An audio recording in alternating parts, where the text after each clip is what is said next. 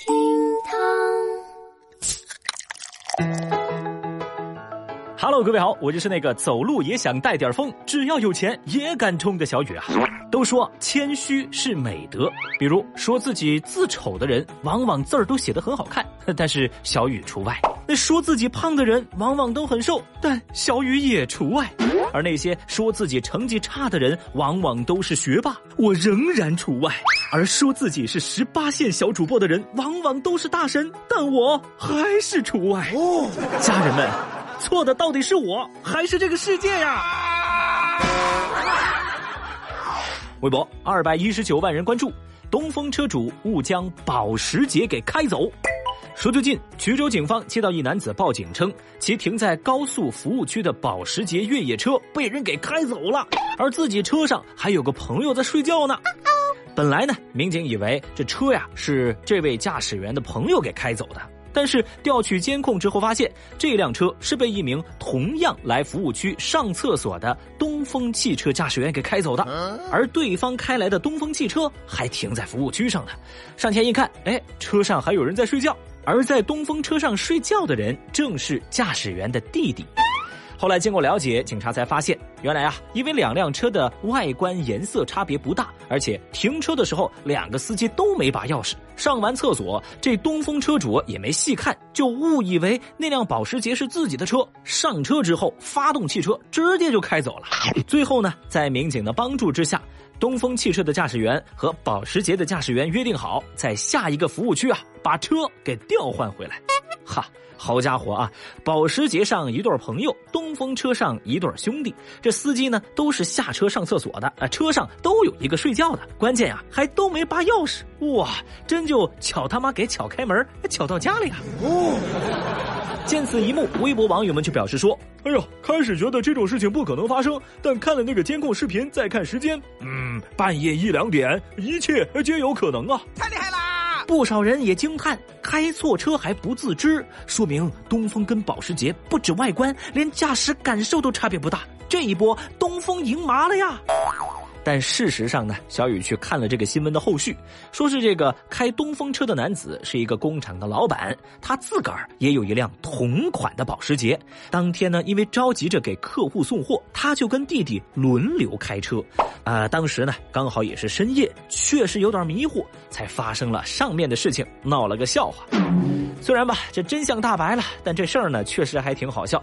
估计啊，这保时捷上睡觉的朋友醒来肯定是一脸懵啊。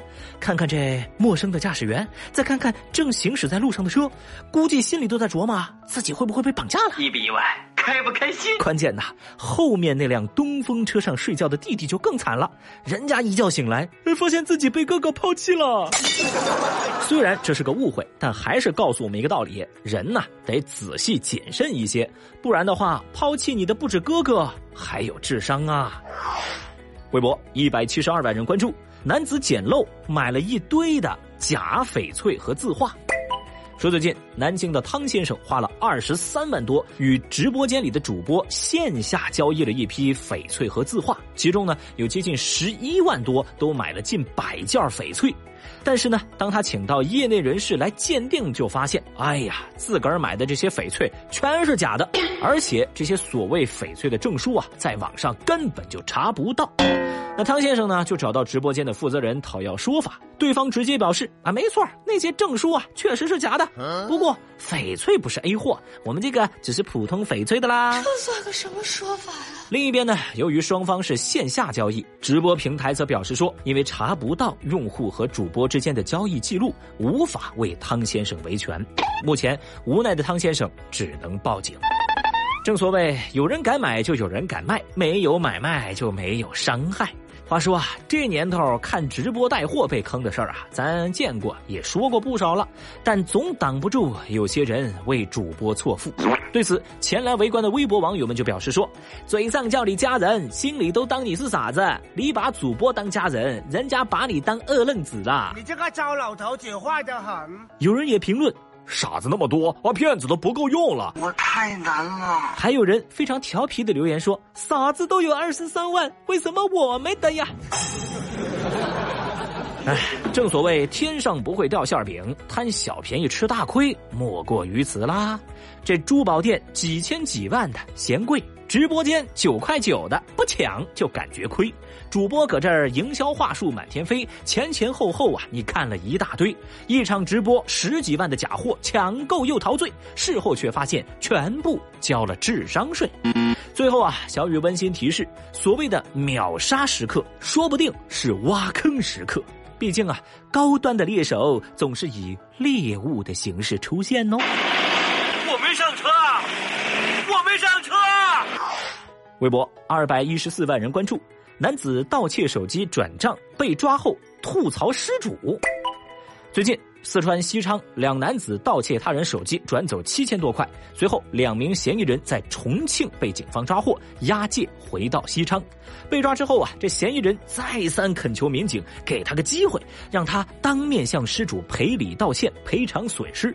但不成想，这何某在见到受害人之后，不仅是反客为主，声称几千块只是小钱儿，扬言要还失主一万块。同时要求对方写一份谅解书，这样呢，自个儿就能判得轻一点喽。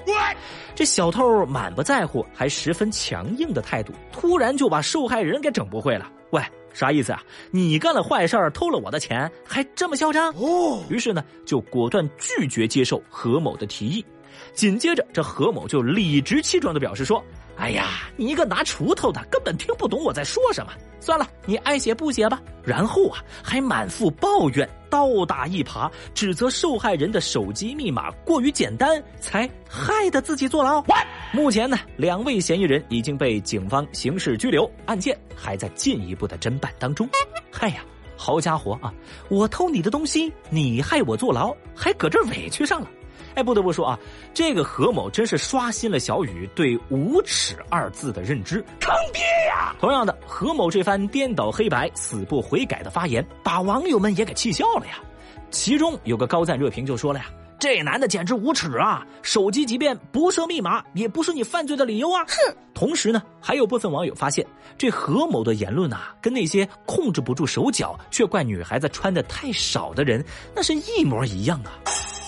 总之，在小雨我看来，这种无赖的话完全不值一驳。但既然嘛，何某这个逻辑鬼才如此的自信，那我只能说啊，这看守所的大门也正开着呢啊，您自个儿进去吧，你。我从未见过有如此厚颜无耻之人。